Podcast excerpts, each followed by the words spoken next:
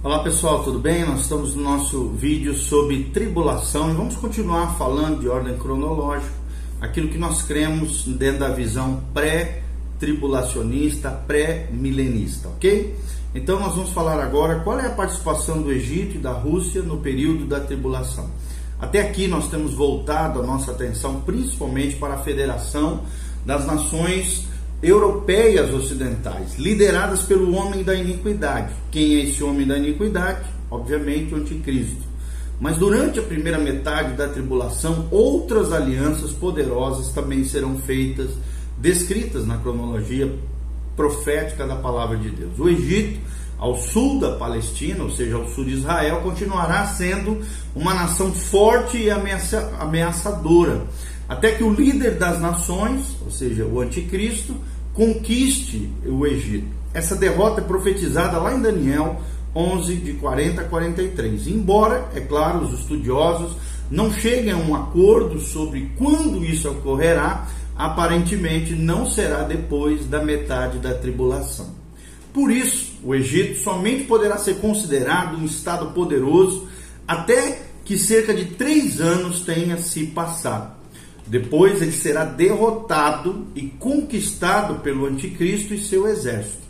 O Egito não é citado em nenhuma das guerras, nem como parte das nações, na segunda metade da tribulação, segundo nós vemos de ordem cronológica, literal, no livro de Apocalipse. As nações do Oriente formarão uma espécie de coalizão e não participarão ativamente de nenhum dos eventos envolvendo a Palestina até o final da tribulação, no que a gente chama de Batalha do Armagedão.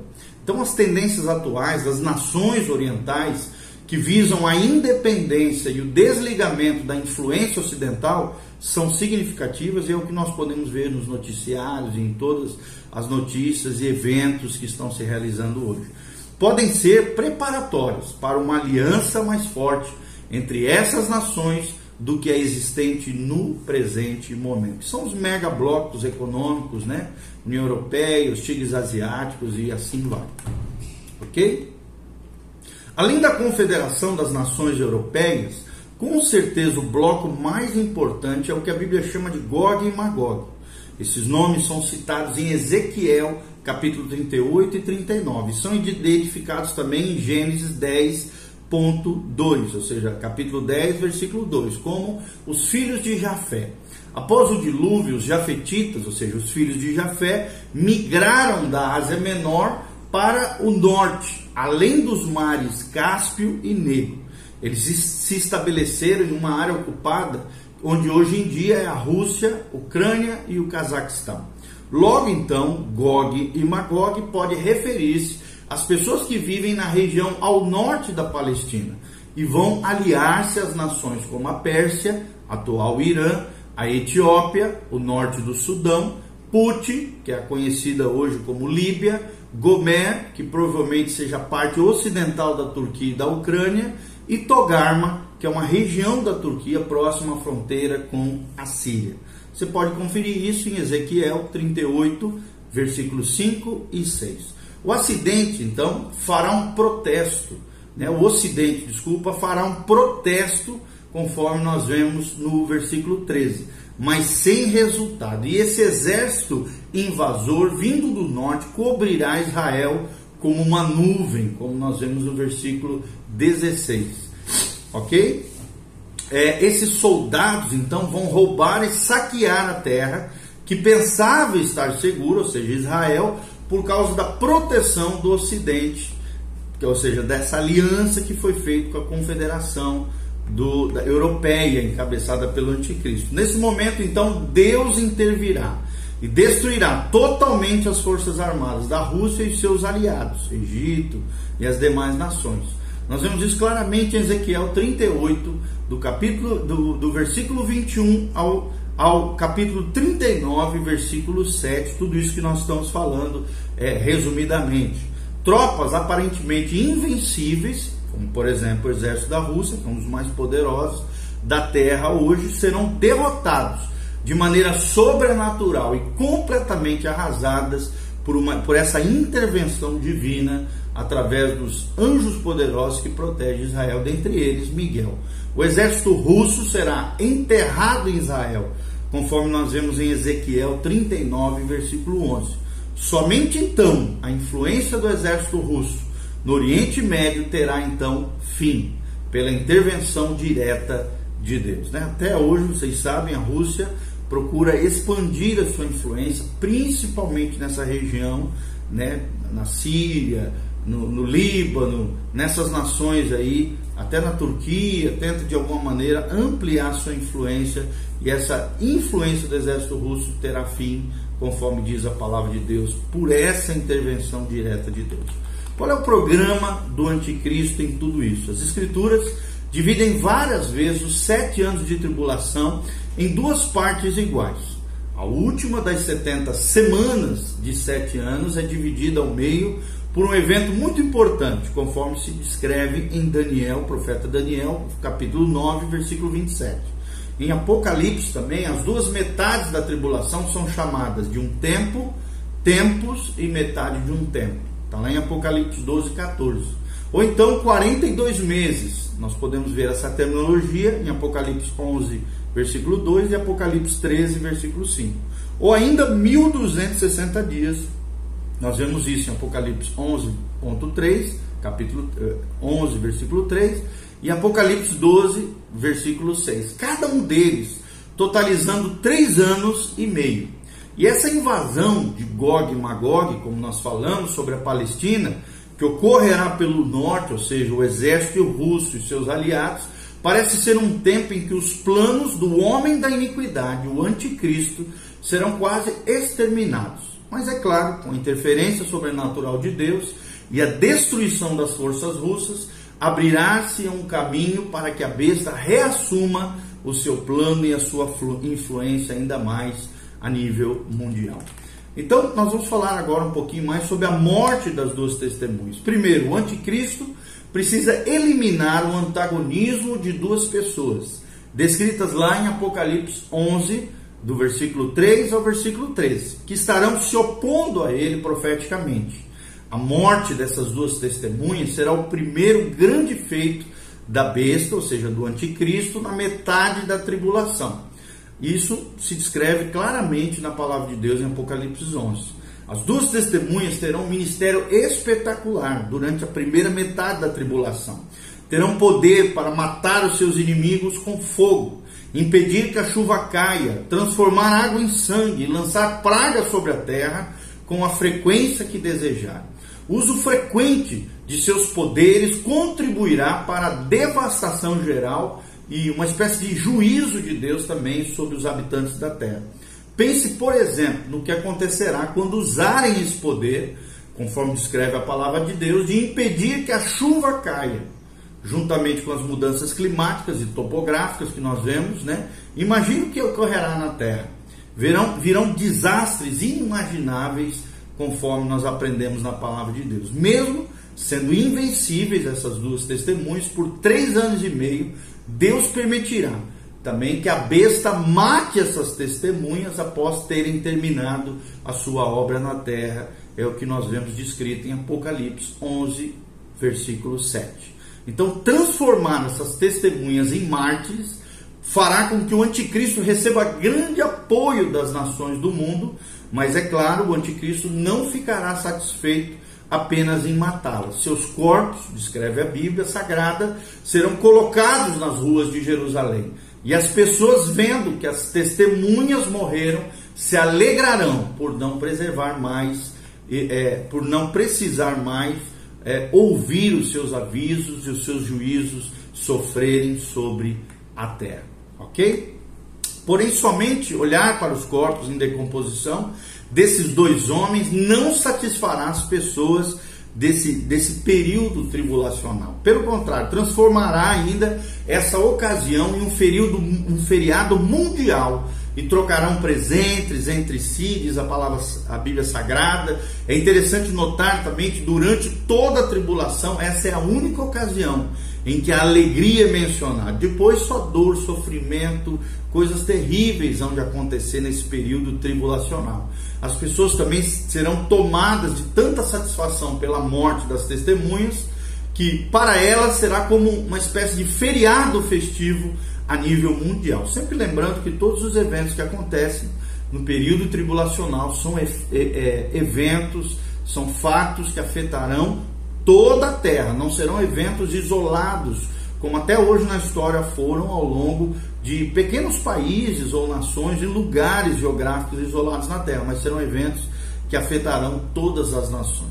Então, se eles, né, essas pessoas desse período, tivessem crido na pregação das testemunhas, o seu assassinato seria então uma ocasião triste e não feriado para qual eles iriam se alegrar.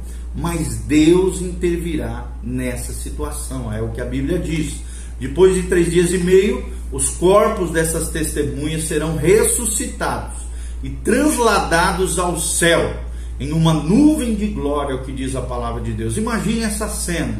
Longas filas se formarão para que todos vejam os cadáveres. Talvez até câmeras de TV estejam filmando, provavelmente, né, como nós vemos hoje, para ser conhecido esse fato a nível mundial, as câmeras de TV estejam filmando o momento exato em que elas forem ressuscitadas. Então, os habitantes da Europa, da América, estarão assistindo e de todo o globo terrestre essa transmissão, obviamente via satélite, e os apresentadores de telejornais em geral, claro, são calmos, são simpáticos, simpáticos, ficarão quase histéricos ao ver essa cena de uma ressurreição em andamento e ao perceber que milhões de telespectadores esperam deles uma explicação.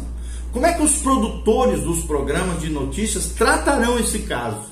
É a pergunta que fica no ar. Além disso, uma voz vinda do céu será ouvida em milhões de casas. É o que nós vemos no versículo 12 de Apocalipse antes que os jornais registrem toda essa história que nós estamos mencionando aqui, ou que os comentaristas escrevam as suas análises, ocorrerá outro importante evento para ser coberto por eles.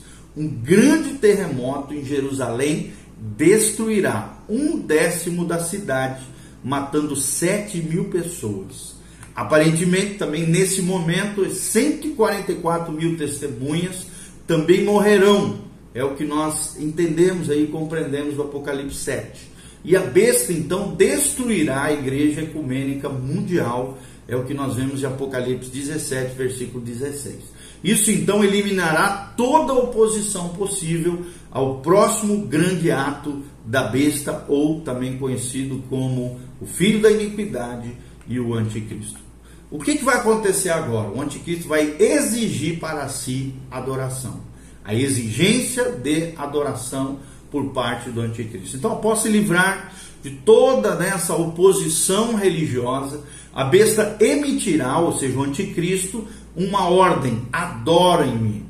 Para reforçar seu mandamento, precisará romper então seu acordo com os judeus, que não aceitarão isso, obviamente. Isso possibilitará que restabeleçam a sua adoração no templo que é, reconstruirão nos primeiros três anos e meio do período tribulacional lá em Jerusalém. A, a besta fará isso, conforme descreve Daniel 9:27, para exigir que somente ela, ou seja, o anticristo, receba adoração. Nós vemos isso em Mateus 24, versículo 15, e em 2 Tessalonicenses 2, versículo 4. Como é que ela fará isso? Essa exigência da adoração para si mesma. Em primeiro lugar, receberá ajuda sobrenatural. O texto sagrado diz que Satanás dará a ela, ou seja, a besta, o anticristo, seu poder, o seu trono e grande autoridade. É o que nós vemos em Apocalipse 13, versículo 2. A partir desse momento, então, o diabo trabalhará furiosamente para fazer tudo o que puder para prejudicar os planos de Deus sobre a terra. E claro, não conseguirá. Ele travará uma guerra com Miguel, com seus anjos, mas perderá, é o que diz as Sagradas Escrituras. Como resultado, será lançado fora do céu. Então Deus alertará os habitantes da terra, dizendo o seguinte: Ai da terra e do mar, pois o diabo desceu até vós, cheio de grande cólera, sabendo que pouco tempo lhe resta. Apocalipse 12, versículo 12. O poder de Satanás então estará por trás das atitudes da besta, do anticristo, e ele usará ao máximo todo esse poder recebido pelo próprio Satanás. Ele será o próprio inimigo das nossas almas personificado ali. Outro motivo, né, para a grandeza, para a influência da besta do anticristo é porque ela será ferida de morte. E essa ferida mortal, diz a palavra, diz as escrituras, será então curada de maneira sobrenatural, conforme descreve Apocalipse 13, versículo 3. O mundo todo ficará admirado. A frase utilizada na Bíblia é golpeada de morte significa literalmente como se fosse morto no original. E essa é exatamente a mesma frase usada para falar da morte de Cristo em Apocalipse 5, 6. Então, considerando que Cristo realmente morreu né, na cruz do Calvário, nós sabemos pela história bíblica, esse pode ser um indício também de que a besta também morrerá, para depois ter sua vida restaurada numa espécie de falsificação de uma ressurreição. O texto diz que ela sai do abismo, está lá em Apocalipse 11, 7.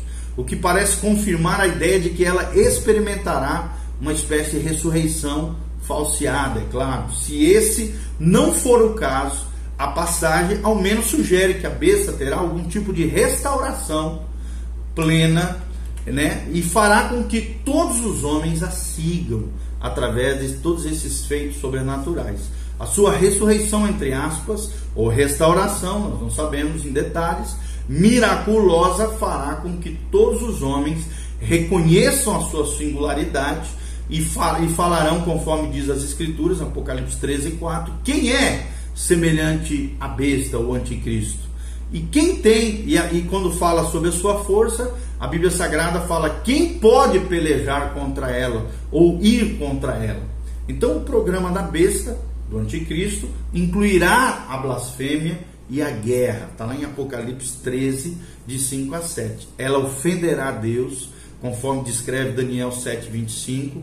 Isso incluirá também blasfêmias contra o nome de Deus, habitação de Deus e os habitantes do céu. Também receberá permissão, ou seja, observe aqui que Deus permanece no controle da terra, ele jamais perdeu esse controle.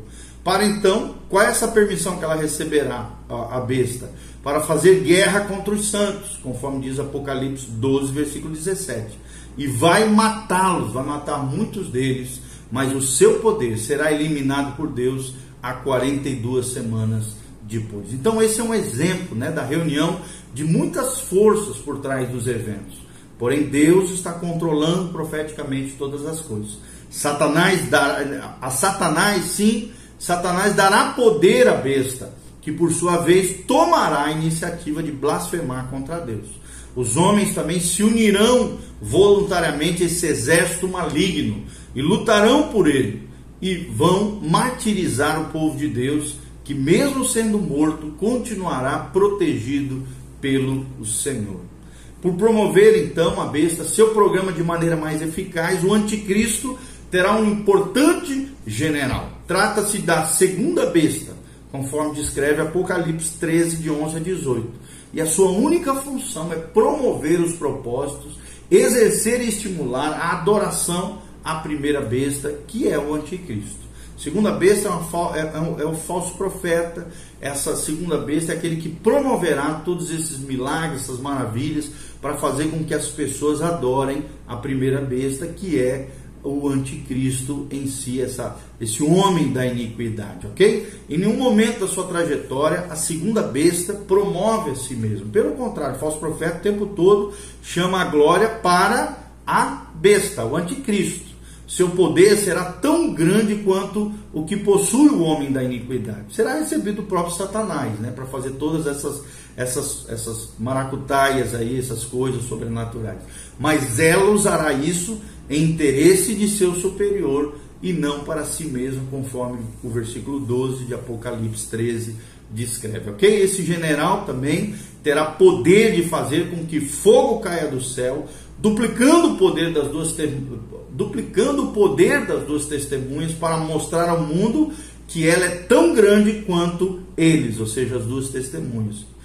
Terá também a capacidade de realizar outros milagres, é o que nós vemos no versículo 13 e versículo 14. Além disso, ordenará que os homens construam uma imagem da primeira besta, o anticristo, o homem da iniquidade, e eles aparentemente logo obedecerão de bom grado esse pedido do falso profeta. Seu próximo passo será dar vida à imagem que construirão, ou seja, essa imagem de escultura que será adorada. E a palavra usada aqui será é fôlego, né? Ou seja, vida no sentido de fôlego. Ou seja, é pneuma no original, no grego, do versículo 15 aqui. Isso pode indicar um milagre sobrenatural feito pelo poder de Satanás, que realmente dará vida a essa imagem.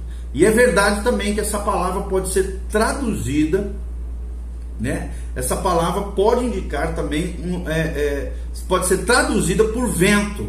Pneuma também pode ser traduzida por, por vento, o que talvez indique algum movimento mágico por parte da besta para dar aparência de vida àquela imagem que será idolatrada pelos seguidores da besta. Então, a fala e os movimentos de uma imagem facilmente poderiam também ser artificiais, mas com a mesma facilidade pode também ser obra de Satanás, ok?